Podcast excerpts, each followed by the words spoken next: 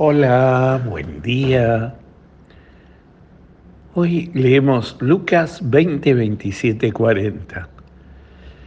En este Evangelio lo quieren entrampar a Jesús porque no creen en la resurrección de los muertos.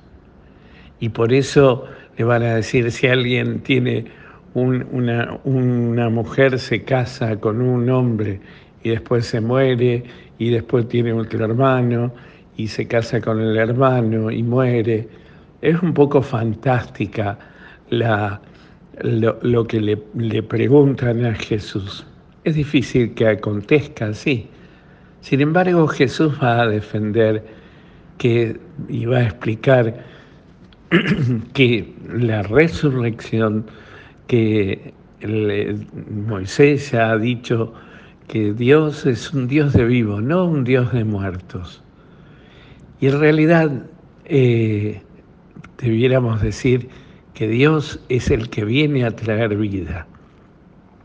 Su presencia en la vida del hombre, como dice el Papa eh, Benedicto XVI, dice la presencia de Cristo en la vida del hombre viene a plenificar su humanidad, a darle un sentido nuevo. Y eso es dar vida, una vida distinta, porque el acontecimiento de la resurrección transforma la vida del hombre, porque sabemos que no todo se acaba con la muerte, que hay una Pascua, y a eso nos encaminamos, a un encuentro pleno y definitivo con Dios. Ese encuentro ya lo empezamos a vivir ahora, en este momento, en la vida de la gracia, en la vida de encuentro con Él, en descubrir a Dios en las cosas pequeñas de todos los días. ¿Cuánto, ¿Cuánta vida tenemos? ¿Cuánto disfrutamos de la vida que tenemos? ¿Cuánto vivimos de cara a Dios? ¿Cuánto tenemos de paz?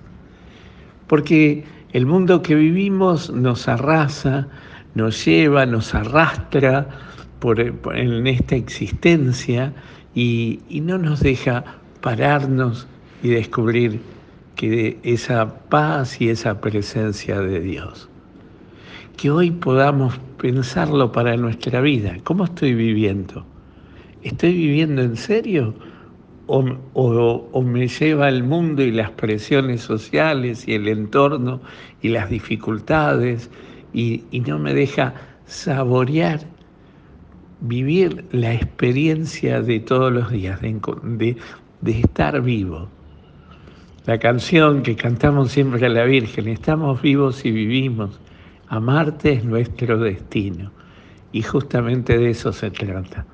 Pidámosle hoy a María, que justamente hoy sábado es el Día de la Madre, eh, pidámosle a la Virgen que nos acompañe en este, en este peregrinar por este mundo en búsqueda de la vida eterna. El Señor esté con ustedes y que la bendición de Dios Todopoderoso, Padre, Hijo y Espíritu Santo, permanezca ahora y siempre. Amén.